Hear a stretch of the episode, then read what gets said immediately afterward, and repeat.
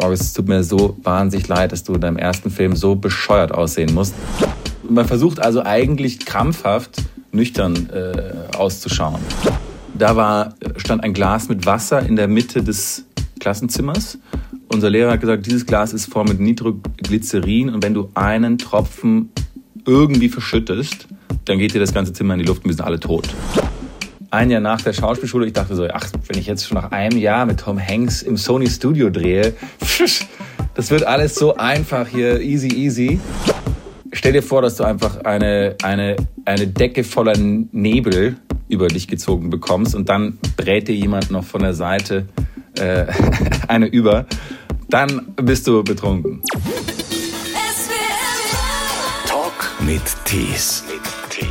Wir kennen August Wittgenstein als homosexuellen Staatsanwalt aus der Kudamm-Saga oder auch als Bösewicht aus der Serie Das Boot. Und bei The Crown, der Netflix-Produktion, da spielte er ja den Schwager von Prinz Philipp. Aktuell ist er im Kino zu sehen einmal in Jagdsaison und relativ frisch in der Miniserie Höllgrund. Das ist ein neuer, ja, so eine Art Thriller in der ARD Mediathek. Es passieren merkwürdige Morde in einem Schwarzwalddorf, wo er der neue Landarzt ist. Das Ganze aber mit relativ wenig Idylle.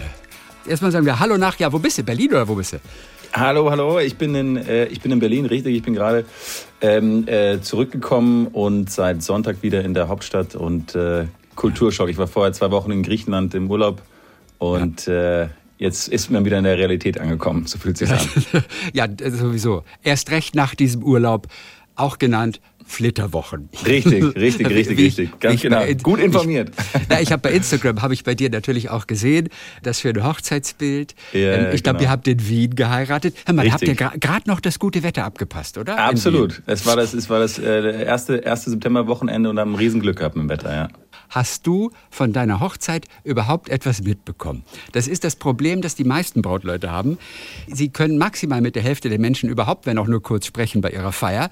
Es kommt ihnen vor wie 90 Minuten und um 4 Uhr morgens sagen sie ganz enttäuscht zu den Gästen, wie, du willst schon gehen? Aber wir haben noch gerade erst angefangen. Nein, und, und äh, sie sagen es auch im Nachhinein, wir haben eigentlich nichts mitbekommen. Das ist wie so ein Schnelldurchlauf des Abends. Wo ist der Abend geblieben? Ja, ich muss, also ich muss sagen, ich, äh, es ist schon, es geht an, es zieht an einem vorbei in, einer, in einem unglaublichen Tempo, weil man halt ähm, ja. überall eher kurze Gespräche führt als lange Gespräche, weil keiner will ja auch die Brautleute verwickeln in einen längeren und die dann irgendwie äh, ja. zu lange einbinden. Die sollen ja auch anderen Leuten äh, von anderen Leuten gratuliert werden und so weiter. Aber wir haben uns eigentlich ganz bewusst entschieden, das, das auch zu genießen und von daher haben wir uns immer auch mal eine Auszeit genommen und, und auch vor allem bewusst die Sachen erleben. Das ist ja auch ein auch im, im Alltag immer finde ich sehr, sehr wichtig, dass man bewusst Dinge erlebt, äh, ja. bewusst Dinge wahrnimmt. Und äh, das ist auch, finde ich, in, in Zeiten wie diesen immer äh, ganz angenehm, wenn man das. Umfeld und den Weg zur Arbeit und die Menschen, die dort sind, einfach alles bewusst wahrnehmen. Auch für Schauspieler okay. immer sowieso immer wichtig, das zu tun. Also ja, da hetzt man sowieso von einem Ort zum anderen. Natürlich, da neigt man dazu, das nicht bewusst wahrzunehmen. Genau, genau, genau, genau. Vor allem, wenn man, wenn es eine, eine Routine ist, wenn es jeden Tag das gleiche, Total. der gleiche Weg zur Arbeit ist, irgendwann hört man auf, äh, wirklich, wirklich hinzuschauen. Und äh, das war dann bei der Hochzeit eigentlich ganz gut. Da haben wir uns vorgenommen, immer auch bewusst das zu erleben. Okay. Das klingt nach Achtsamkeit, nach genau. erlernter Achtsamkeit, Richtig. die viele für sich irgendwann mal entdecken und total begeistert sind, weil es so einfach ist. Aber ja. auch wirklich so effektiv. Wann hat es bei dir angefangen? Hm. Ich glaube, in der äh, Schauspielschule, da wurden wir sehr, schon, sehr, ja, ja, ja, sehr auf Achtsamkeit auch, äh, auch gedrillt. Ähm, das Wichtigste ist ja, oder zumindest die, der Ansatz meiner Schule, was viel William Esper gelehrt hat, war vor allem immer gut zuhören, richtig zuhören, richtig hinschauen, wahrnehmen. Und äh, wenn man das so eingeimpft bekommt in den ersten zwei Jahren Schauspielschule, dann, dann, dann sitzt das ziemlich tief drin. Okay. Auch Atemtechnik natürlich auch eine Sache, ja. Äh, immer gut, äh, gut atmen, mit dem, mit dem Bauch reden. Und äh, ja, ich, irgendwie fing es, fing es da an und äh, ich finde, damit fährt man ganz gut. Was ist so eine kleine Alltagsübung, die du regelmäßig machst, um quasi ins Hier und Jetzt zu kommen, wie Ja. es immer so heißt? Ich habe ja das Glück, meine Frau ist ja Psychologin und ähm, äh, die bringt mir da ziemlich viele Techniken bei. Ja. Eine ist die äh, 54321-Übung, so nennen, so nennen die das zumindest. Kennst du das zufällig? Ja, hast du schon gehört? Also ich äh, sag fünf, mal- fünf Dinge, die du sehen kannst, fünf Dinge, die du hören kannst, fünf Dinge, die du fühlen kannst. Ja. Und das geht dann fünf, fünf Dinge zu vier Dingen, zu drei Dingen, zu zwei Dingen, zu einem Ding. Und am Ende, weil du halt einfach bewusst wahrnimmst, bist du dann wirklich, äh, wirklich Mhm. Ja. im. Und, das, und wenn man das ein paar Mal gemacht hat, dann wird es, äh, geht es viel, viel schneller immer wieder. Und äh, man- so kann man sich ganz gut raus aus dem Grübeln bringen, wie es heißt, und in das Hier und Jetzt. Ich mache das manchmal. Wenn ich Ja. Mhm. auch durch den Wald gehe zum Beispiel. Ich mache die 5, 4, 3, 2, 1 und habe aber immer ein schlechtes Gewissen, weil ich jetzt wieder die gleichen Dinge aufzähle, die ich ja bei den fünf schon Ja, hatte. ja, weißt du das? Und ich, kann, ich doch jetzt nicht schon wieder die vier gleichen aufzählen. Im Gegenteil, es wird ja jetzt immer einfacher. Ist das wirklich Sinn und Zweck dieser Übung? Genau, dann, hinterfragt, dann hinterfragt man sich nämlich so. Und dann, das ist natürlich dann völlig, völlig kontraproduktiv. Eigentlich äh, fände ich es andersrum, aber das fällt mir jetzt erst ein. Cleverer, wenn man mit einer anfängt und das auf Stimmt. zwei steigert, auf drei Ja. steigert, weil dann Ja. immer was Neues hinzukommt. Dann hätte man das schlechte Gewissen nicht. Funktioniert aber wahrscheinlich nicht. Ich glaube, der Sinn davon ist, dass man so, dass die Abstände so kurz werden Ja, von dem stimmt. Sehen, dem Fühlen, dem Hören, äh, dass du dann am Ende wirklich quasi äh, komprimiert in, in, in dem Jetzt, im engen, im engen Jetzt bist. Hast du noch eine Übung, wo wir gerade dabei sind? Äh, du hast die Psychologin im Haus. Noch ist es dein Glück, wie du gerade gesagt hast, dass du die Genau, Psychologin genau. im Haus hast. Aber erst mal nach sieben Ehejahren, da wirst du ständig analysiert. Verstehst du? Kriegst Genau. du ständig aufs Brot geschmiert. Ja, aber Genau, was du heute genau, Morgen schon wieder gemacht hast, wie, wie du es gesagt hast. Hm, Fällt dir das gar nicht auf? Ja, ich bin gespannt. Noch geht nach zwei Wochen, jetzt geht's noch alles, finde ich. Ja, also ja. es ist. Äh, Aber es lässt schon ein bisschen nach, oder? Das ist das tolle Gefühl. Es hat nur positive Seiten bis jetzt. Okay, gut. Höllgrund. Das ist eine ganz Höllgrund. besondere Serie, die es gerade schon in der ARD-Mediathek gibt. Du spielst den Landarzt, der in dieses Schwarzwalddorf kommt. Es passieren dort einige sehr merkwürdige Morde. Ich vermute mal, deine Figur hat auch etwas damit zu tun. Wir wollen noch nicht allzu viel verraten. Es ist auf jeden Fall alles andere als idyllisch. Das, was wir sonst von Landärzten kennen. Ja. Was gab's für dich an Vorbereitung? Also, ähm, wie bereitet man sich auf einen Landarzt vor? Oder auf einen Thriller, der auch das Ganze etwas humoristisch betrachtet? Das ist ja nicht so ganz bierernst, nimmt auch so das klassische Landarzt-Klischee ein bisschen auf die Schippe. Also, da gibt so äh, viele kleine Nuancen eigentlich in diesem Thriller. Genau, genau. Ich tue mir manchmal ein bisschen schwer, es wirklich ein Thriller zu nennen, weil Weil dafür ist eben- es zu lustig, ne? Genau, es, Ja. ist, es hat dann doch schon sehr viel, sehr viel äh, schwarzen Humor und äh, Mord mit Aussicht ist ein ganz guter äh, Vergleich, oder? Kennst ja, du das? ja, ja, ja, genau, kenne ich. Mit, mit Thriller tue ich mir bei Höllgrund so ein bisschen schwer, weil es eben diese ganzen verschiedenen Genres auch irgendwie miteinander vereint. Da ist ja auch re äh, recht viel Drama drin, da ist sehr viel Komödie drin und äh, auch ein bisschen Slapstick hier und da, was ich ja immer, äh, äh, was ich ja immer äh, ich weiß nicht, vielleicht bin ich leicht zu unterhalten, aber ich finde es immer lustig. Ähm, und äh, von daher ist es eine sehr einzigartige äh, Produktion, finde ich. Und ich finde es vor allem cool und, und bezeichnend, dass die ARD und der SWR sich eben äh, getraut haben, hier was zu machen, was äh, wirklich outside the box äh, gedacht ist. Und Ja. äh, da, das haben die Produzenten mir so von, von Anfang an versprochen und äh, haben da auch völlig recht behalten, finde ich, dass es auch so geworden ist. Die haben, es ist eben, wir räumen auf mit diesem äh, Landarzt-Klischee. Wir haben hier ein neues Format, es soll Fargo ähnlich sein und Also ähnlich, ja. das war einfach eine Professionalität, die ich so noch nie erlebt habe. Ich kann mich nicht erinnern, dass wir jemals irgendwelche Leute ihren Text nicht wussten. Also, und das war, war ja nicht wenige Schauspieler, das waren ja recht, recht viele. Ja. Und jeder war bombensicher, egal ob alt oder jung. Und, ähm, und Aber das ist doch selbstverständlich, würde ich denken. Bei Nein, The das Crown ist- konnten sie ihren Text nicht. du, du, du, wirst dich wundern, bei ganz vielen Produktionen gibt es dann immer wieder. Leute, die ihren Text nicht können. Also das heißt nicht, dass du nicht gelernt hast, das heißt aber nur, du hast einen Hänger, ja. Du bist dann halt im, Ja. im Spiel und vergisst halt deinen Text, hast eine kleine Art von Blackout oder irgend sowas. Mhm. Viel, viel dankbarer so und macht auch mehr Spaß. Also, dass man einen Blackout hat, das ist ja mal, mal klar. Manchmal hat man auch einen Text nur gut gelernt, aber das reicht eben nicht. Man muss Genau, ihn ja. sehr gut gelernt haben und auch in den Körper gekriegt haben irgendwo, damit man ihn auch ganz locker, ohne dass man sich zu stark Ja, konzentrieren muss, genau. reproduzieren kann am Set. Wie reagiert ein Regisseur, wenn jemand seinen Text nicht kann? Ähm, das, ich hab- das hält ja, den ganzen Laden auch auf. Das hängt ja den ganzen, genau, das ist, das kann teilweise richtig, richtig schlimm werden. Ich habe es nur einmal in meiner Karriere äh, richtig schlimm erlebt in einer internationalen Produktion. Und da gab es eben einen Monolog, den eine Schauspielerin halten sollte. Äh, eine Monologszene und ein, äh, eine Dialogszene und es äh, endete dann damit, dass die Schauspielerin einen, einen Teleprompter brauchte, der da, der ihr für ihren Monolog quasi. Und äh, für den Dialog wurden im Zimmer so Textteile groß ausgedruckt und äh, an diversen Stellen verklebt, damit äh, also und das hat wirklich viel Zeit gekostet. Und das ist jeder, der mal am Set gearbeitet hat, ist ist nicht lustig, wenn dann, äh, also die Stimmung kippt dann recht schnell, wenn alle anderen Schauspieler erstens merken, okay, jetzt haben wir weniger Zeit für meine Szenen und, und natürlich auch die Crew, die irgendwann nach Hause will, wahrscheinlich auch schon todmüde ist. Und wenn es im, spät am Tag ist, dann kann es auch mal ungemütlich werden, ja. Also Text sollte Okay. man können. Und das, das was Ja. du auch richtig gesagt hast, wenn man plötzlich dann am Set ist und, und ähm, neue Gegebenheiten, neues Umfeld, dann ist auch ein Text, der einigermaßen gut gelernt worden ist, der verschwindet dann auch gerne schnell mal, wenn er nicht wirklich sitzt. Ja. In der ersten Folge, da wirst du kurz mal unter den Tisch gesoffen und äh, bist äh, betrunken. Passiert mir im richtigen Leben aber eigentlich nie. Auf jeden Fall, du willst erst nicht, aber du musst, kannst dich auch dem Wirt dann nicht verweigern und du Ja. bist dann auch wirklich betrunken. Ja. Und dann kommt dieses Betrunkenspielen. Ja. Wie einfach und wie, oder wie schwer ist es, betrunken zu spielen? Also ich zum Beispiel, ich war noch nie betrunken, weil ich keinen Alkohol trinke. Aha. Ah, Aber ich habe aber auch noch nie geraucht, also außer mit, mit sechs mal oder irgendwie sowas, wo mein, mein, Opa mir die Mentholzigarette in die Hand äh, gedrückt hat und, und seitdem habe ich aber auch nie wieder geraucht. Und dennoch Ja. kommt es vor, dass man irgendwo mal so drehen muss und dann rauchen muss und äh, Mhm. weißt du, aber aber auf der Bühne, vielleicht im, im Theater. Und dann gucken die Leute und sagen, wie hältst du die Zigarette irgendwie? Das ist ja ganz gruselig. Also bei Rauchen wird man sofort in den Senkel gestellt. Man wird sofort Wie- erwischt, ja. Weißt du, wie schlecht man raucht? Jetzt äh, bei, bei Trinken. Mhm. Ja, ähm, ja. Natürlich kann ich betrunken spielen. Und ein bisschen, weißt du, so ein bisschen die, Ja. die Sprache so ein bisschen nuschelig machen und, Genau. und die Augen auf Halbmast. Aber reicht das? Ist das gut? Oder was muss beachtet werden, wenn du betrunken spielst?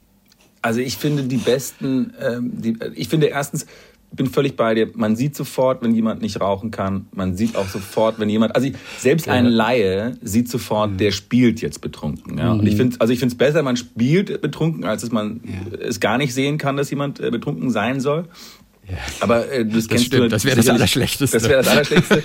äh, aber ich finde, ähm, äh, so wie ich es gelernt habe, äh, ist es natürlich so, dass, und das, äh, damit, dabei ertappe ich mich selber auch immer wieder, wenn ich in irgendeiner Bar sitze und schon so vier, fünf Drinks intus habe, dann ähm, und dann irgendwie äh, aufs Klo gehe, dann gehe ich an Leuten vorbei und ich versuche mich so zusammenzureißen und so zu wirken, als wäre ich, als wäre ich total nüchtern, ja, total cooler Typ, Ja. der geht da durch die Bar durch und lächelt und ist so, ja.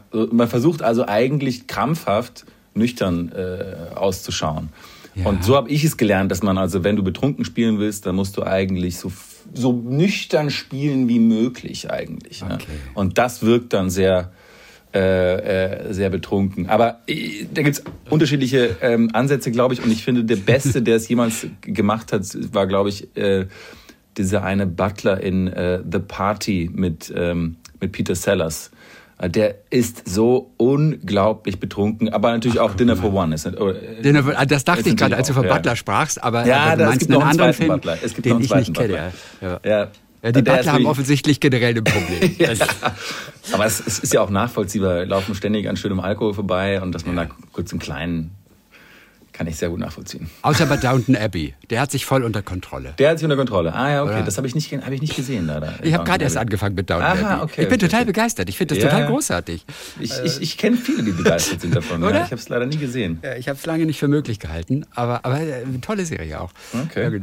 Und du hast betrunken spielen gelernt in Los Angeles oder in New York, denn du hast deine Theaterausbildung, ähm, deine Schauspielausbildung in den USA gemacht? Genau, genau. Ich habe in New York äh, war ich auf der American Academy of Dramatic Arts. Ja. Hat Robert ähm, vorbeigeschaut, Robert Redford? Äh, der hat leider nicht vorbeigeschaut. Ich war auch schwer enttäuscht, dass er nicht, äh, nicht Oder? dabei Denn das machen die ja, manchmal. Ich weiß es noch, weil ich mich äh, kurz mal bewerben wollte vor, vor vielen Jahren an dieser Wirklich? Schauspielschule. Ja? ja, die American Academy of, of, Ach, of, of. Dramatic Arts. Und ich weiß nur, dass in diesem Flyer oder wo auch Stimmt. immer natürlich die Webseite, da sind die, die Alumni, die alten Abgänger da, sind da oben dargestellt. Und ich meine, Robert Redford ist einer von denen. Du hast gewesen, recht, von, und von die sind sehr Schule. stolz darauf. Äh, klar, genau, Danny DeVito war auch da. Okay, äh, ja. Kim Cattrall von Sex and the City war auch da. Und, aber, und der einzige, den ich getroffen habe, der, der einigermaßen berü be berühmt ist, ist der Paul, Paul Rudd. Äh, Paul Rudd. Den, den, den habe ich dort gesehen, genau. Und da, hast du mit ihm gesprochen? Ich habe mit ihm gesprochen, ja. ja. Paul Rudd. Ja, der, der, ja, ich habe Paul Rudd nach einem Theaterstück in New York mal angesprochen. Ja, der, wirklich? War, hat, der Theater gespielt am Broadway und, äh, und es war total süß. Das ist ein so herzlicher, ein so toller Typ, der auch öfter mal in Deutschland unterwegs ist, mit dem Rucksack. Weil er hat einen Kumpel in Stuttgart und dann hat er mir erzählt, dass so. er in Stuttgart unterwegs ist. Wie lustig. Äh, und sie waren wieder zwei Wochen irgendwo. Ist jetzt äh, zehn Jahre her oder so. Aha, aber aha. aber so, ein, so ein ganz herzlicher Typ. Total. Und eigentlich so, ein- also eigentlich, man, man weiß gar nicht, wer, steht so vor einem. Also eigentlich recht unscheinbare, als, als, Ja. als, als vom, vom Auftreten her. Aber er hat irgendwie dieses verschmitzte, äh, äh, Lausbubenhafte, oder? Irgendwie so. Das ist, das ist so, steckt so Ja. tief in ihm drin und das ist wahnsinnig sympathisch. Und er hat einfach tolle Sachen gespielt. Also Absolut, ich glaube, ja. zwei Jahre später habe ich ihn im Kino gesehen mit Michelle Pfeiffer zusammen und dachte Ja. nur, bloody hell, Paul Rudd. Bei manchen Leuten läuft's.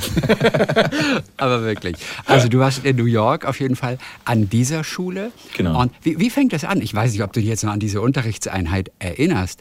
Aber was ist so die erste Übung, um betrunken zu spielen? Was kann man an Technik erlernen? Oh, das ist, Ich weiß, das, es lange also, her. ja, also ich, ich, ich, ich weiß gar nicht, ob wir, also wir hatten jetzt keinen äh, Tag, an dem wir betrunken gespielt haben oder irgend Ja. sowas. Es ist ja, es kommt wahrscheinlich alles drauf an, mit welcher Intensität du, du Dinge spielst, ja. Ob man sich wirklich fallen lässt, lässt man sich wirklich, äh, also fully immerse yourself nennen die das wahrscheinlich äh, dort. Und dass man äh, das mit einer Conviction, also einem, einem Glauben an, daran spielt oder ob man so nebenbei ein bisschen laufen lässt. Und äh, da hatten wir keinen, wir hatten jetzt keinen betrunkenen Tag, weil ich erinnere mich an meinen allerersten Tag in der Schauspielschule. Da war, stand ein Glas mit Wasser in der Mitte des Klassenzimmers. Unser Lehrer hat gesagt, dieses Glas ist voll mit Nitroglycerin und wenn du einen Tropfen irgendwie verschüttest, dann geht dir das ganze Zimmer in die Luft und wir sind alle tot. So. Und dann musste, musste man hingehen und das Glas nehmen und irgendwie nach draußen bringen. Und das war, das war, es klingt so banal, aber im Grunde ist es das ja. Also wirklich die Dinge glaubhaft machen, mit Wahrhaftigkeit, die Wahrhaftigkeit in den Dingen suchen und, ähm, ähm, und das dann zu transportieren. Und äh, man würde gar nicht denken, wie, wie verschieden Leute dieses Glas da raus, äh, raustragen aus dem Zimmer. Ja. Ähm, aber daran erinnere ich mich, und, und wenn es jetzt um die äh, ums Betrunkenspielen geht, da, da war, es, war es ähnlich. Also mit, mit, mit voller Hingabe, äh, mit voller Hingabe versuchen, nüchtern zu sein. Und dann Ja. siehst du betrunken aus. Ich will mich nicht zu lange an dem Betrunkenen aufhalten, aber kann man betrunken spielen, wenn man noch nie betrunken war? Reicht die Beobachtung anderer Menschen, die betrunken sind? Weil du ja im Prinzip auch nach Wahrhaftigkeit suchst. Also das ist das Beste. Wenn du es richtig fühlst, Mhm, dann kommt der Rest an Mimik, an, an Körper, an Gesten automatisch, weil du es ja fühlst. Ja. Wenn man es aber noch nie gefühlt hat, sondern nur bei anderen beobachtet hat, hm, kann man das dann? Das ist natürlich dann d- d- d- Frage der Schule. Ja, es gibt ja die die Lee Strasberg Schule, die sagt, dass die äh, du kannst eigentlich nicht spielen, wenn du es nicht selber mal erlebt hast. Ähm, was dann heißen würde, du kannst auch keinen Mörder spielen, ohne ohne einen, ohne mal jemanden umzubringen. Deswegen Ja. habe ich auch für diese Serie mehrere Menschen umgebracht. Ich werde Ja. auch gesucht in vielen Bundesländern. Aber ähm, äh, nein, ich glaube, man kann auch betrunken spielen, ohne ähm, ohne das gewesen zu sein, weil ich glaube, dass ähm, die Observation reicht, ich glaube, die Vorstellungskraft reicht und jeder hat mal das Gefühl, die Kontrolle über den Körper in irgendeinem Maße zu verlieren, ob es jetzt ist, weil man schwindelig wird oder weil einem übel ist oder, äh, oder dergleichen. Und ich glaube, das, ähm, das kann irgendwie jeder nachvollziehen. Also ich, ich, ich, ich würde dir sagen, wenn du, wenn du wissen willst, wie es ist, betrunken zu sein, stell dir vor, dass du einfach eine, eine, eine Decke voller Nebel über dich gezogen bekommst und dann brät dir jemand noch von der Seite äh, eine über, dann bist du betrunken. Was ja auch nicht einfach ist, das ist ja Leichenschleppen, oder? Auch diese Situation passiert in, in, in Höllgrund. Das, du hast völlig recht. Aber eine träge Masse, einen trägen Körper, ja. der nicht mithilft, nee. das ist doch fast nicht zu machen. Das oder? ist wirklich, ist wirklich ätzend. ja, also äh, allein deswegen kann man eigentlich kein, sollte man kein Mörder werden, weil es ist wirklich mühsam. Also ein Körper, dem und und und äh, ähm, das auch noch glaubhaft aussehen zu lassen. Äh, Fersen, die dann auf dem Beton schleifen und so. Also es ist ja auch für die Leichen nicht gemütlich. Also niemand, niemand äh, macht das gerne. Aber es hilft, wenn die Leiche schon so ein bisschen länger tot ist und so ein bisschen versteift ist schon. Ah. Dann ist es, und das sagt man okay. auch, also wenn die, wenn die Leiche ein bisschen Körperspannung hat, lässt sie sich auch leichter schleifen. Okay. Ich, ich schleife aber wirklich, das mache ich wirklich gerne. Also ich hebe nicht, ich schleife.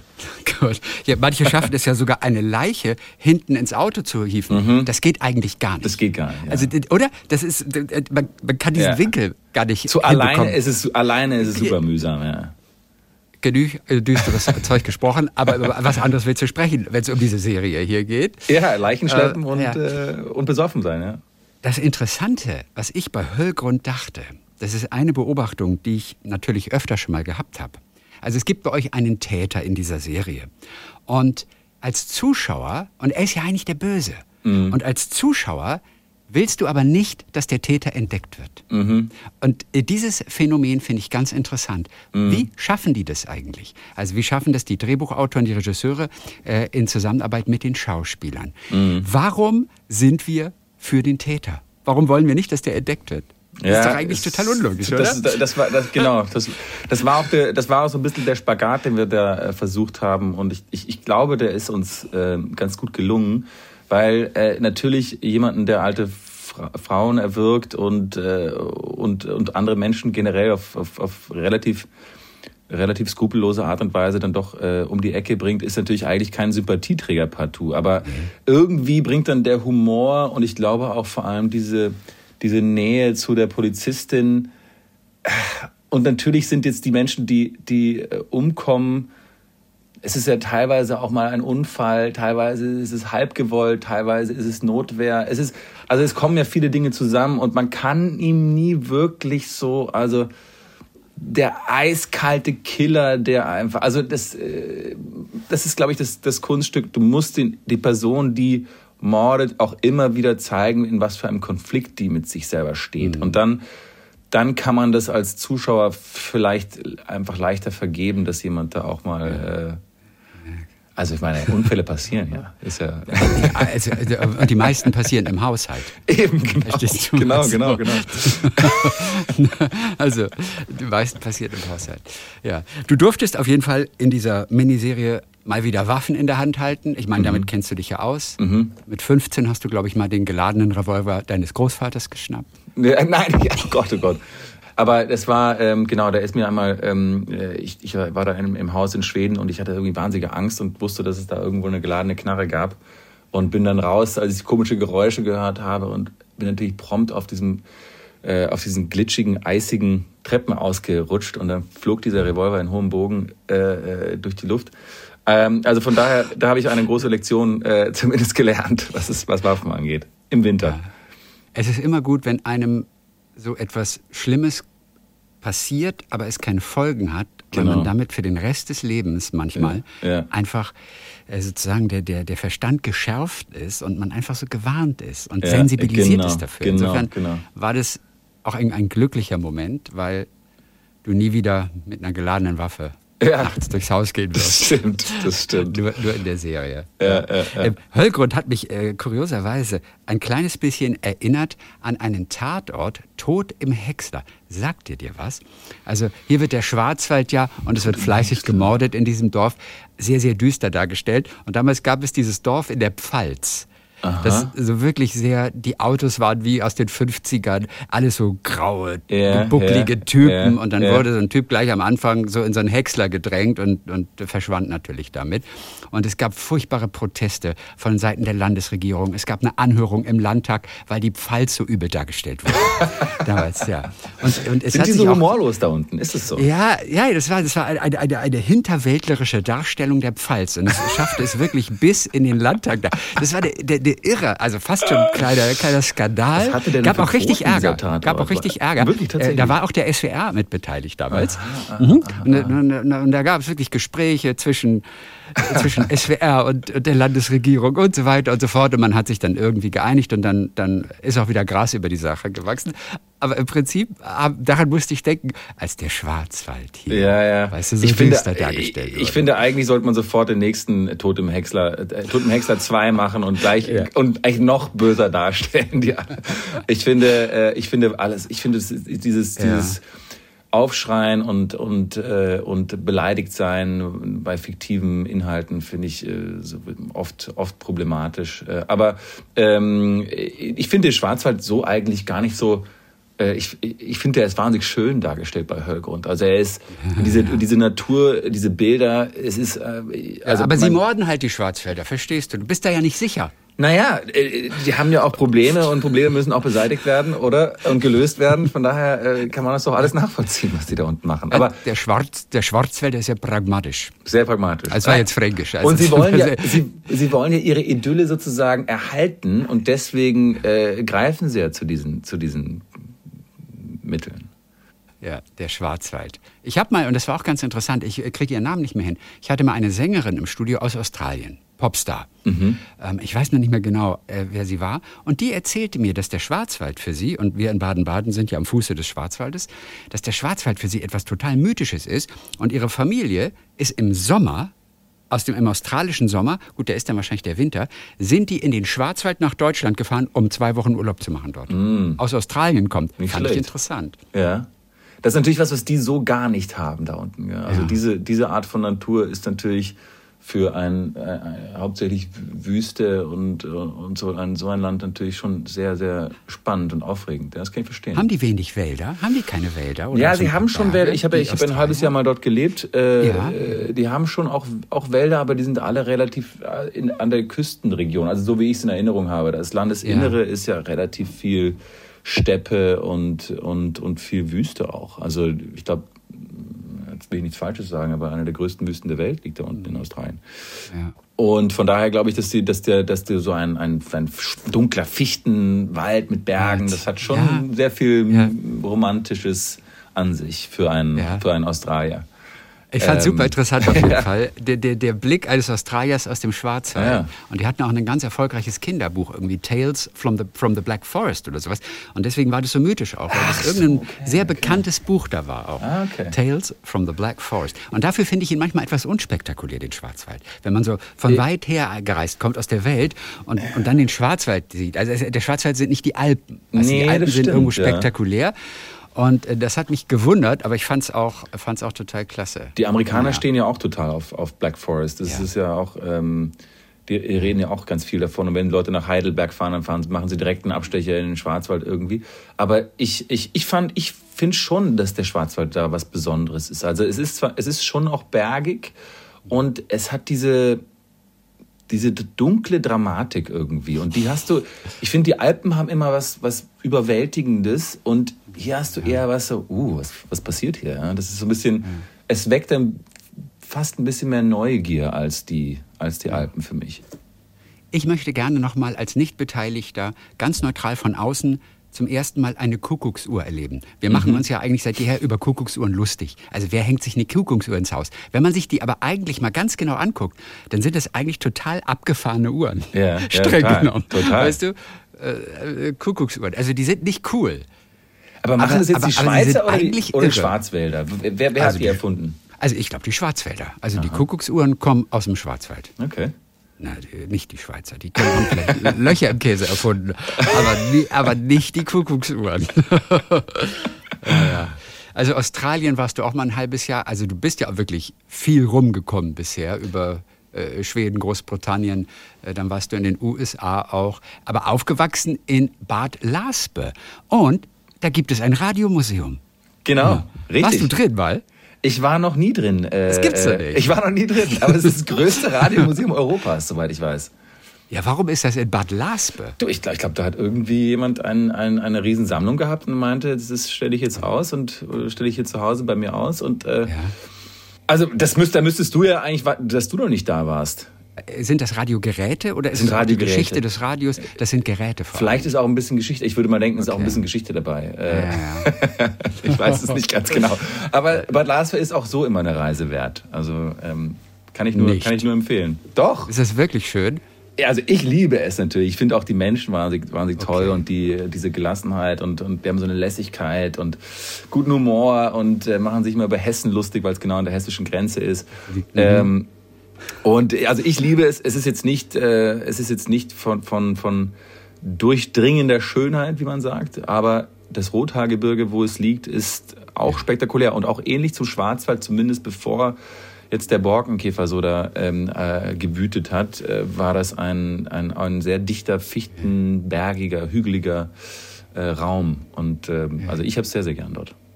Das ist das Interessante, wenn Kandidaten im Fernsehen ihren Ort vorstellen, dann sagen sie immer, wenn der Ort eigentlich besonders hässlich ist, aus dem Schönen. Hallo, ich bin der Mario und ich komme aus dem schönen Wolfsburg. Oder ich komme aus dem schönen Salzgitter. Also nichts jetzt gegen diese Orte. Aber das ist total lustig, ja. dass so richtig ist, wo du denkst, jetzt mal im Ernst? Also, weißt du, ich weiß, es gibt ja wirklich idyllische, tolle Orte. Weißt du, ich komme aus dem schönen Heidelberg oder sowas. Aha. Aber die nehmen so, so, Orte, die so eigentlich relativ durchschnittlich sind, aber ich komme aus dem Schönen sowieso. Ist und auch ein bisschen unbescheiden eigentlich, Tendenz.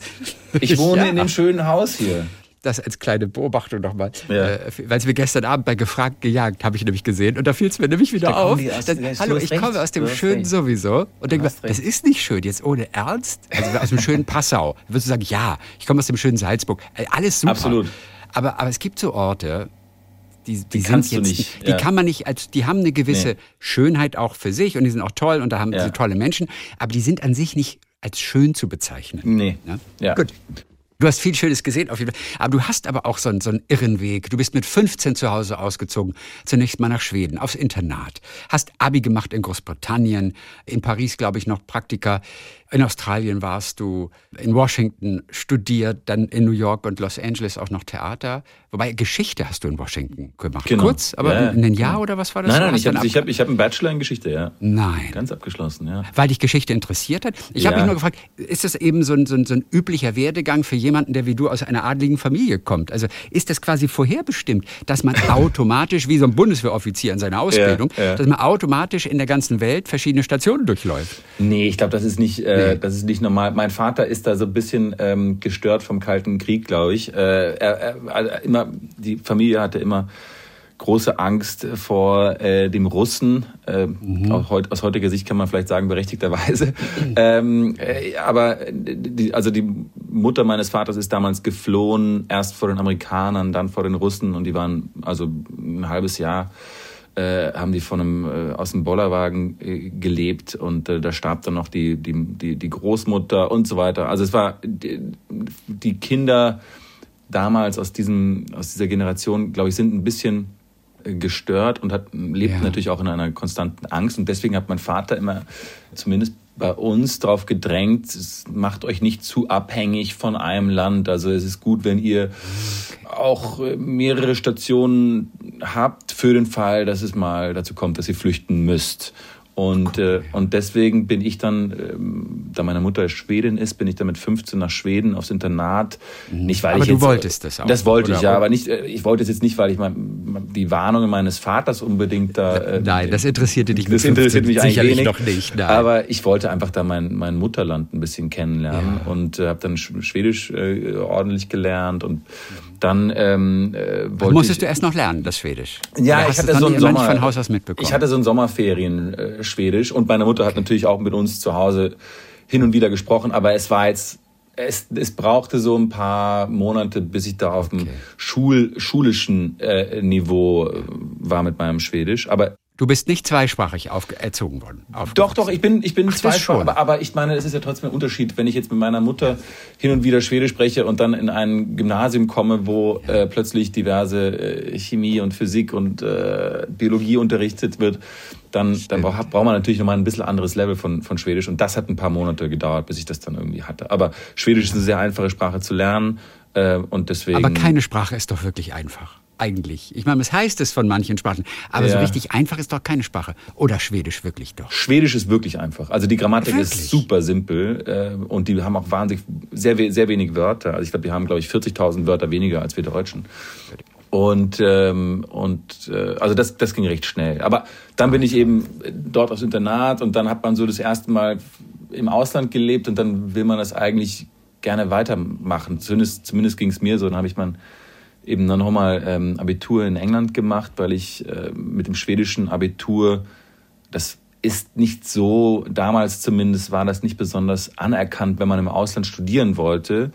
Ähm, musste man entweder IB haben oder eigentlich A-Levels am besten. Und, ähm, okay. und dann habe ich nochmal die A-Levels in England gemacht und bin dann, ähm, habe mich dann beworben auf verschiedenen Unis und da war eben eine dabei, Georgetown University, die super Politik ähm, äh, sozusagen ja, wie sagt man? Ähm, Anbietet dann. Genau, die sind eigentlich mit die, mit ja. die stärksten für Politik in, mhm. in, in Amerika. Und dann habe ich gesagt, das ist eigentlich ganz spannend, da zu sein in Washington DC. Da, also das war ja auch noch eine Zeit, wo Amerika in einer unilateralen Welt so die äh, herausragende Macht war. Und, und, und dann kam ich im, im August 2011 nach Washington DC, habe irgendwie das, das, das, das das Herzstück der geopolitischen Machtzentrale irgendwie erlebt. Und dann kam der 11. September kurz darauf und plötzlich änderte sich eigentlich alles, ja, schlagartig. Und das war schon sehr, sehr aufregend, das da mitzuerleben, vor allem auch als Student mitzuerleben. Da ist ja auch ein Flugzeug in, in, in Washington DC ins Pentagon ähm, ähm, mhm. geflogen. Und, äh, und wie sich das Land dann unter George Bush wirklich massiv geändert hat und, äh, und auch mit, ich würde auch sagen, dass da die, die Grundsteine für diesen katastrophalen äh, republikanischen Rechtsruck unter Trump, die Grundsteine wurden dargelegt unter den Neoconservatives, da von Cheney und, und äh, Rove und, und Bush. Und, also das war, das war eine aufregende Zeit, ja. Hat dir das Angst gemacht als Student damals oder hast du es einfach mit Interesse verfolgt? Du warst ja immerhin Deutscher, Schwede, mhm. du hast zwei Staatsbürgerschaften. Ähm, was hat sich für dich geändert dann? Denn irgendwann bist du ja offensichtlich dann auch in die Schauspielerei genau, gegangen. Da genau, kam ja genau, noch die Schauspielerei. Genau, genau, genau. Ja, also ich, ich, finde so, die Universitätszeit ist ja so eine Zeit, wo man seine, äh, wo man seine Werte so ein bisschen formt. Äh, wofür stehe ich? Wo ist auch meine, wo ist meine politische Ideologie? Wo sind meine Ideolo ideologischen Werte? Wo siedle ich die an? Wofür will ich stehen? Wofür will ich einstehen? Und ähm, ich glaube, dass ich da natürlich äußerst frustriert war mit dem, mit dem Weg, den die Amerikaner da eingeschlagen haben. Das hat mich schon sehr beunruhigt, angefangen mit, dem, mhm. mit der Invasion von, von, von der zweiten Invasion vom Irak und dann dem Patriot Act und äh, Department of Homeland Security und also Überwachung. Und das, obwohl in deiner eigenen Stadt etwas ja, passiert ja, das ist. Das genau, ist ja genau, noch was genau. anderes, als wenn man ganz weit weg in Deutschland ja, ist und das genau. sieht. Aber bei dir in Washington, da war es richtig gefährlich. Genau, also da war allerhöchste Alarmstufe. Genau. Also du hast es quasi vor der Nase. Ja, gehabt. Es, war, und, es, war, es war ja eine, eine Zeit lang war ja äh, Martial Law äh, wie, wie, nennt man das eigentlich auf Deutsch, Marshall? Kriegsrecht. Kriegsrecht und es, waren, es, waren, es war Militär an jeder Straßenecke äh, und, und diese schweren gepanzerten hum Humvees. Es war schon äh, eine absurde Zeit irgendwie. Und New York war natürlich totaler Ausnahmezustand. Also äh, und ganz schlimm waren natürlich die, die Eltern äh, von äh, diversen Studenten oder Verwandte von diversen Studenten, die da im World Trade Center gearbeitet haben. Und äh, also das war schon eine, eine irre Erfahrung. Aber dann, dann kam genau äh, während der Universitätszeit eben, abgesehen von diesem Geschichtsinteresse und dem Politikinteresse, kam ja dann ähm, die Schauspielerei, die ich immer spannend und faszinierend fand, aber halt nicht wirklich Berührungspunkte damit hatte. Also ich hatte keine in der ja. Familie. Aber im Hinterkopf hattest du es immer schon. Wie toll das eigentlich wäre, Schauspieler zu werden. Genau, ich habe ja auch in der, also in Schweden im Internat habe ich äh, Theater gespielt und, äh, und, Aha. und äh, äh, wie nennt man das? Ähm, das nennt sich kreatives Schwedisch, also war auch so ein Theaterkurs eigentlich und habe dann schon Ach, wie schön, kreatives, kreatives Schwedisch. Schwedisch. Man durfte die Sprache kreativ verwenden und, und, und Stücke aufführen oder Aufsätze schreiben oder so. Das war eigentlich ganz Ganz Wie cool, ja. Dichten. Muss das dann so dadaistisch werden oder was heißt das? Wie kann man ein Theaterstück äh, kreativ gestalten? Also geht es auch um die es Sprache? Es geht um die Sprache, also kreatives Schwedisch. Also nutze Schwedisch auf eine kreative Art und Weise. Es war ein toller Kurs, muss ich sagen. Ich hatte einen super Lehrer.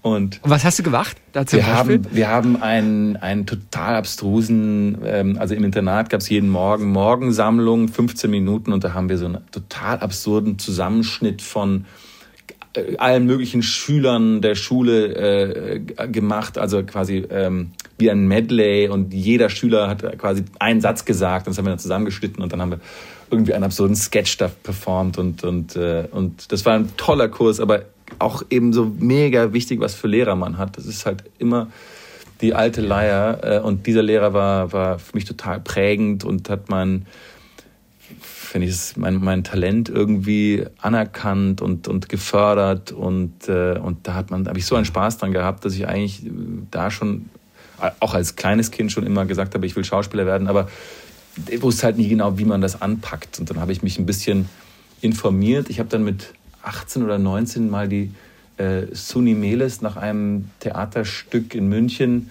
getroffen und die ja, hat mir ein bisschen äh, gesagt, wie das so ungefähr funktionieren könnte. Und dann habe ich das während der Uni-Zeit nebenbei weitergemacht und dann, als dann die, als dann das Studium zu Ende ging und ich kurz vor den Prüfungen stand, habe ich mir gedacht, so, okay, ich muss jetzt entweder irgendwie hier mir einfach einen, einen konventionellen Job suchen ähm, oder ich versuche mich nochmal zu bewerben bei einer Schauspielschule. Und dann habe ich das, das gemacht und äh, die, und du warst doch noch nicht zu alt. Ich war, ich war natürlich also, schon. Obwohl in Amerika sehen Sie, in Amerika sehen Sie es etwas lockerer, oder? Sie sehen es ein bisschen locker. Ich war natürlich schon ein bisschen alt, weil ich, ich war 25 ja. und äh, ich war da, gehörte dann auch schon zu, zu, mit den Ältesten dort in der Schule. Mhm. Ähm, und wohl wissend, dass ich erst damit 27 eigentlich in den Arbeits-, in den Schauspielmarkt einsteigen könnte. Ja. Aber das finde ich, ehrlich gesagt, hat mir gar nicht so sehr geschadet, weil man natürlich auch mit einer gewissen Lebenserfahrung dann schon da reinkommt in die Schauspielschule und die mitbringt, ähm, die, die dann auch dein, dein, dein Schauspiel-Ich reicher oder reichhaltiger machen. Ähm, und außerdem glaube ich auch, es gar nicht so gut ist, wenn man, wenn man zu früh als Schauspieler so einen Mega-Erfolg hat. Ich weiß gar nicht, ob das immer so gesund ist für, für die ja. Psyche. Man bringt eigentlich auch mehr Erfahrung mit eigentlich in diesem Beruf, wenn man etwas später genau, anfängt. Genau. Aber ich wollte ganz am Anfang auch mal Schauspieler werden und ich war, ich glaube, irgendwie 24. Und dann sagten sie in Deutschland aber schon bei einer Schauspielschule, ach, Sie haben doch so einen tollen Job beim Radio irgendwie und Sie sind wirklich so ein bisschen alt und es wird echt wahnsinnig schwer, in irgendein Ensemble zu kommen. Sie sind mit 24 zu alt, um die Schauspielschule äh. zu starten und dann, dann bin ich beim Radio geblieben. Ah, du hast dich entmutigen lassen. Ah, aber ja, aber das, muss ich aber sagen. Aber in Amerika sehen Sie das, sehen Sie das, glaube ich. Sie sehen das lockerer. Ich finde, ich muss auch sagen, ich finde diese bei den bei den deutschen Schulen äh, finde ich es immer ein bisschen erstaunlich. Da bewerben sich ja teilweise Tausende von von Leuten und sie nehmen was bei den staatlichen, was nehmen sie? Acht, zwölf? Ich meine, das ist doch also von den letzten 20. Wonach? Was ist das Kriterium, was dann sagt, okay, die zwölf ja. Die dürfen, die dürfen kommen, aber die acht, die genau kurz davor dahin sind, die, die, ja. die, die, denen äh, erlauben wir es jetzt nicht. Es ist schon eine irre Willkür, die da immer mitspielt. Gell? Ja. Und man darf auch nicht zu weit sein mhm. schon. Bei der Schauspielschule wollen sie dich noch genau. formen. Wenn du aber genau. irgendwo schon mal ein, zwei Filme eventuell sogar gedreht hast, schwierig teilweise. Dann bist du nicht mehr so formbar. Auch das ist ein Argument. Habe ich auch mal gehört. Wie schwer war es denn für dich dann einzusteigen, als du dann fertig warst? Ich glaube, du warst dann in Los genau. Angeles genau. ähm, und hast da auch dreieinhalb Jahre gewohnt. Ja. Wie schwer war es, so einzusteigen? Denn die meisten, ob Opernsänger oder Schauspieler in Los Angeles oder auch in New York, sind Kellner ja, am Ende. Ja. Also das ist auch nicht übertrieben. Ja. Ein Großteil wirklich schafft es einfach nicht, Jobs zu bekommen.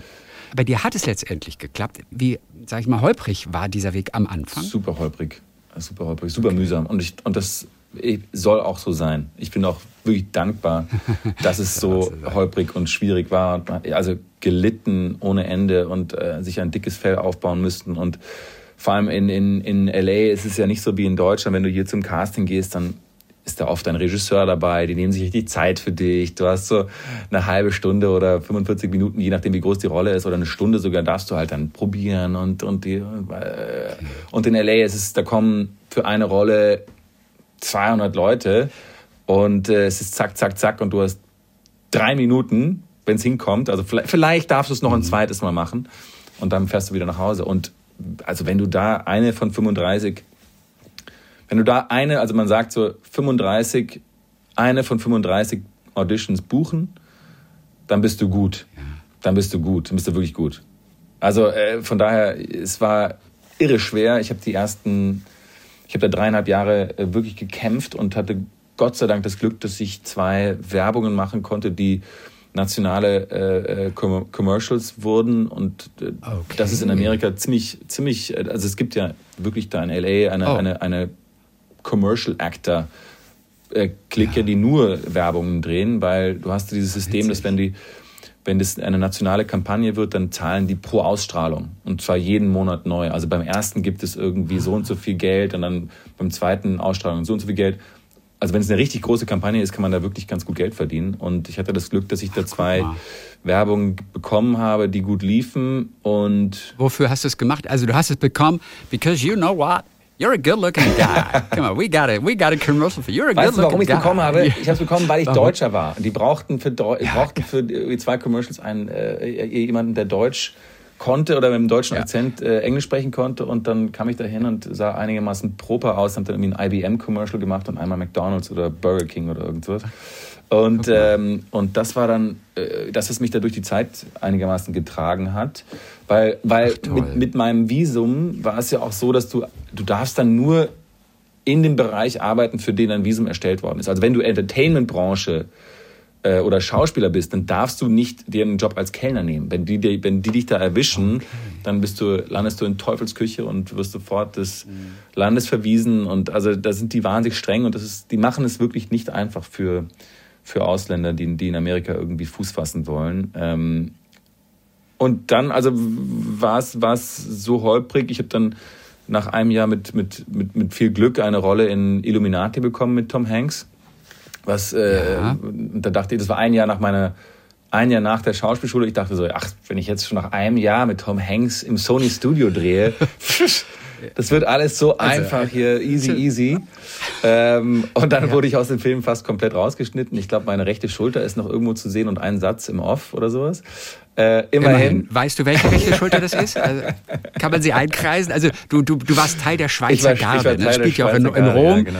Dieser Film Illuminati und die, die Wachen ja. dort äh, beim Papst im Vatikan. Das ist die Schweizer Garde. Du, du hast, du hast es Ja, gespielt. und die, die haben wahnsinnig bescheuerte Uniformen an, diese Leute. Die haben so ganz altmodische Uniform mit, mit so Pluderhosen und, und so Schulterpolstern und ganz komischen Hüten. Und, äh, und Tom Hanks äh, war super freundlich. Der, der, hat mich sich auch mir vorgestellt, bevor ich überhaupt die Chance hatte, auf ihn zuzugehen. Super. Ähm, also super netter Kerl und, und hat dann äh, gesagt, oh, es tut mir so wahnsinnig leid, dass du in deinem ersten Film so bescheuert aussehen musst.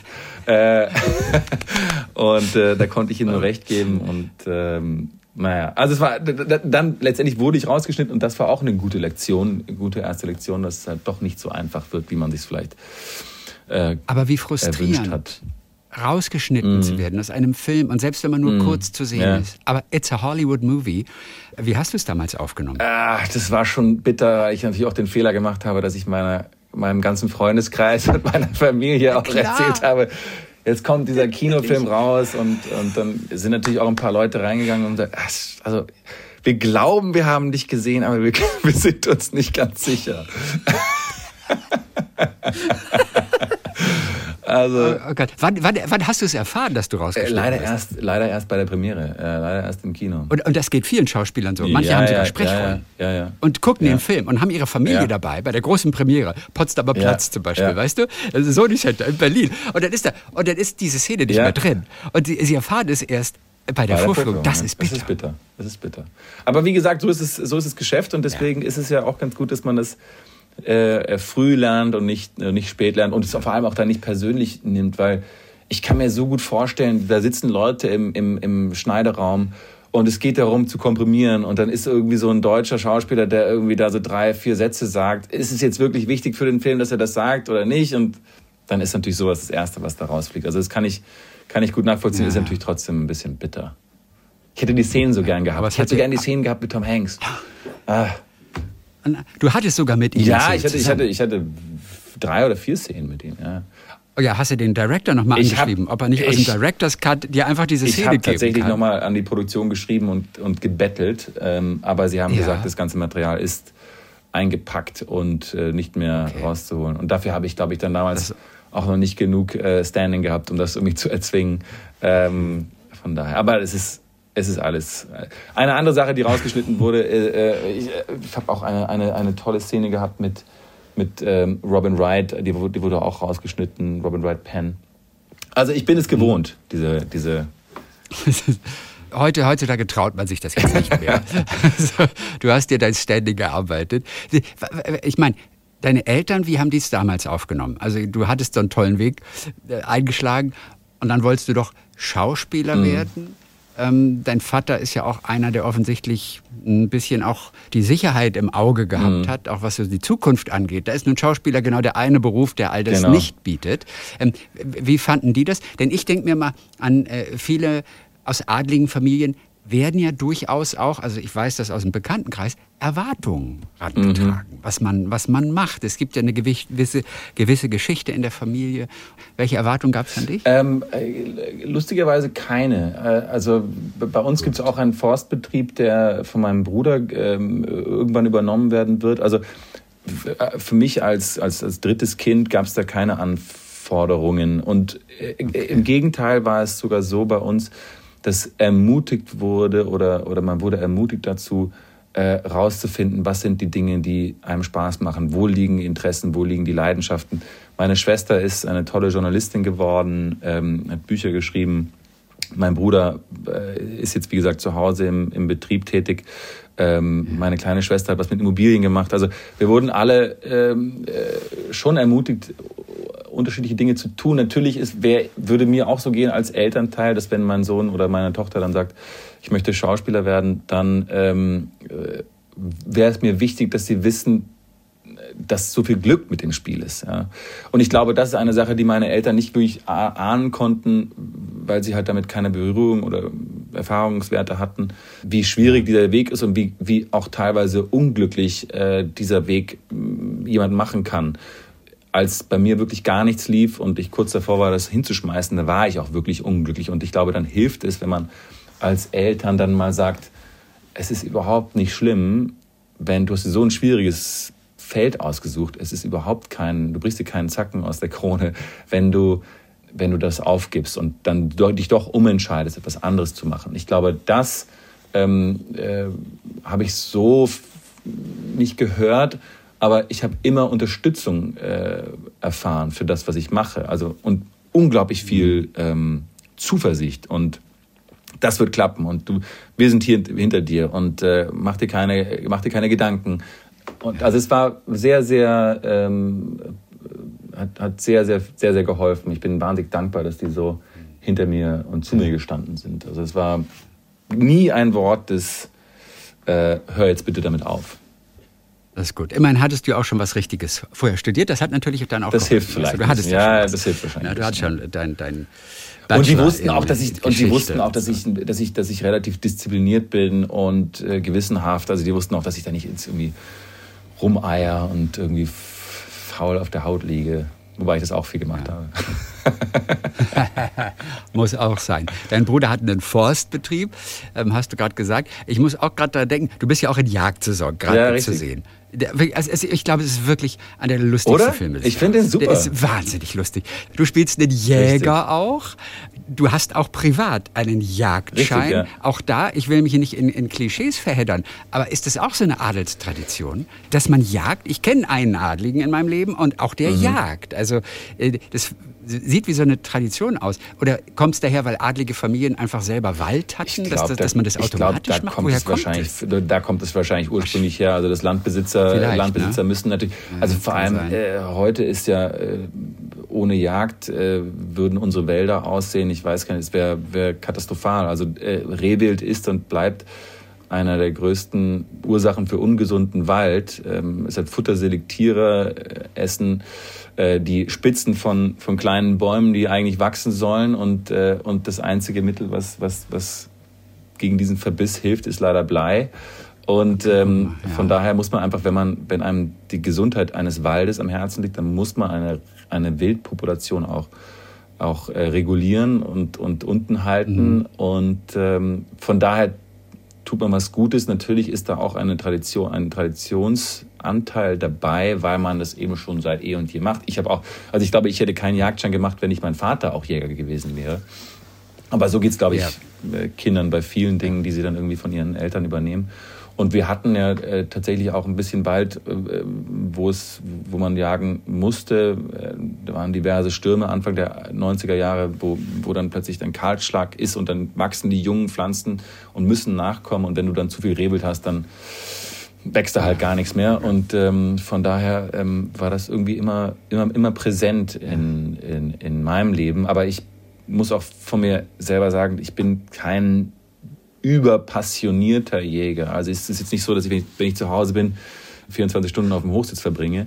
Äh, ich bin ja lieber auf dem Tennisplatz eigentlich. Aber, okay. ähm, aber ich, ich, ich, ich mag natürlich die Natur und deswegen mag ich natürlich auch den Schwarzwald so ja. gerne. Ja. Guck mal. War deine Frau schon mit Jagen? Meine Frau war schon mit draußen. Ist das was für die? War schon mal mit draußen. Okay, also richtig mit Oh, Gibt es Fuchsjagd? Gab es das auch uns? Fuchsjagd mit, mit, mit, mit, der, Tr mit der Trompete? oder was ist das, so ein Horn? So die Engländer, Ach, das machen die Engländer. Man kennt das ja, ja aus dem Fernsehen. Stimmt. Oder aus Filmen natürlich. Ja, ne? die, da wird dann zur Fuchsjagd geblasen mit dem klassischen Horn. Ich habe neulich eine irre Geschichte gehört in, äh, in, in England. Das ist aber auch eine Jagd, die mittlerweile schon längst verboten ist, wo sie äh, diverse Hunde quasi, das ist quasi wie ein Wett, Wettlaufen, aber ich habe leider vergessen, was sie da genau machen. Aber äh, es gibt natürlich viele von diesen alten Jagdbräuchen, die mittlerweile nicht mehr zeitgemäß sind und, und auch zu Recht. Ja. Wenn es um Tierquälerei geht, das ist das Letzte, was man als, als Jäger will, ist, dass irgendein Tier äh, Leid durchleben muss. Von daher ähm, die Briten machen viele merkwürdige Dinge. Die machen viele merkwürdige also ich Dinge. Ich erinnere ja. mich an einen Beitrag, ich erzähle das immer wieder, aber es ist aber auch wirklich kurios, den Wolf von Lojewski, langjähriger Moderator des Heute-Journals, damals als London-Korrespondent mhm. fürs ZDF in, ich glaube, Bericht von, aus Big Ben oder irgendwie so hieß die Sendung, Bericht von Big Ben, aus Big Ben, irgendwie sowas. Auf jeden Fall dieser Frettchenwettbewerb, wo, wo britische Männer sich vorne in die Hose Frettchen reinstecken um, ähm, und die beißen sich dann durch und beißen sich blutig und so und wer hält es am längsten aus? Und das wurde halt ganz seriös in diesem Auslandsjournal damals präsentiert. Du siehst, bis heute ist das bei mir oh hängen geblieben. Ist 30 je, Jahre je, her vermutlich. Aber mich würde es nicht wundern, wenn es das, das ja heute noch gibt. Das klingt ja wirklich furchtbar. Okay, ja. Ja, aber nicht so schrecklich wie die Morde im Schwarzwald. Nein, genau. Die wir jetzt in Höllgrund sehen. Das ist eine achteilige Miniserie, gibt es bereits jetzt in der ARD-Mediathek zu sehen. Und August Wittgenstein ist einer der großen Rollen da. Er ist der Landarzt mit einer ganz zentralen Rolle. Dann sagen wir mal Dankeschön für heute. Danke sehr. Und hör mal, du bist ja auch wieder gut angezogen mit dem NASA-Pullover. Ja. Du hast ja 2019 hast ja vom, vom, vom Männermagazin für deinen Look einen Preis bekommen. hör mal obwohl du Farbe Ja, das stimmt. Bist. Das muss man das erstmal schaffen. Ich war, ich, ich, war wahrscheinlich gut beraten. Ich hatte gute, gute Hilfe. Ähm, aber das ist tatsächlich immer eine Herausforderung jeden Morgen beim, beim Anziehen, äh, dass ich da irgendwie nicht. Aber welche Farbe siehst du jetzt? Also du hast einen grauen Pullover ja. an. Siehst du den ja, grau? Ja, den glaube ich, den glaube ich, du siehst grau. Den grau. Ich habe eine große Schwierigkeit, was Und ist blau so, also ist es oder was? Rot, Grün, Braun. Ja. Das wird alles für mich relativ schnell zu einem kleinen äh, Gemisch, was ich da nicht so gut auseinanderhalten kann. Also wenn es, wenn die Töne nicht ganz klar mit scharfen Kanten voneinander abgegrenzt sind, ja. dann, dann wird es, ja. verschwimmt es für mich in eine rot-braun, grünliche Suppe, die ich nicht ganz äh, auseinanderhalten kann. Und was ja auch gar nicht schön aussieht. Das sieht dann eigentlich nicht so schön aus, nein. Also die Farbe klingt nicht schön, die du gerade Also wenn du jetzt einen grünen Pullover anhättest mit ganz vielen kleinen roten Punkten drin, dann würde ich diese roten Punkte ja. nicht sehen. Das wäre dann für mich eine Farbe. Ah, ich verstehe, ich verstehe. Ja. Aber gut, es ist, es ist ein Handicap, mit dem man aber. Mit dem kann man ganz kann, mit dem lässt es sich okay leben. So ja. und, und der Klassiker im Straßenverkehr ist das aber kein Das ist kein Problem, weil da sind ja immer, das, erstens ist es ja unten und oben und dann hast ja, du ja den das, schwarzen Hintergrund, da siehst du eigentlich immer, was, was Sache ist. Ja, Gott sei Dank. August, dann Dankeschön für heute. Ganz herzlichen Dank. Danke dir, Christian in der ARD-Mediathek jetzt Höllgrund, also diese acht Teile. Und im Kino läuft natürlich auch noch äh, Jagdsaison. Dann viel Glück für den Start ins Danke Leben. sehr, danke sehr. auf, auf, jeden Fall. Auf dass es 100 Jahre hält. Und äh, dann äh, freuen wir uns auf das nächste Mal. Ich mich auch. Herzliche Grüße vielen, vielen nach Dank. Berlin. Ciao, ciao. Talk mit Tees.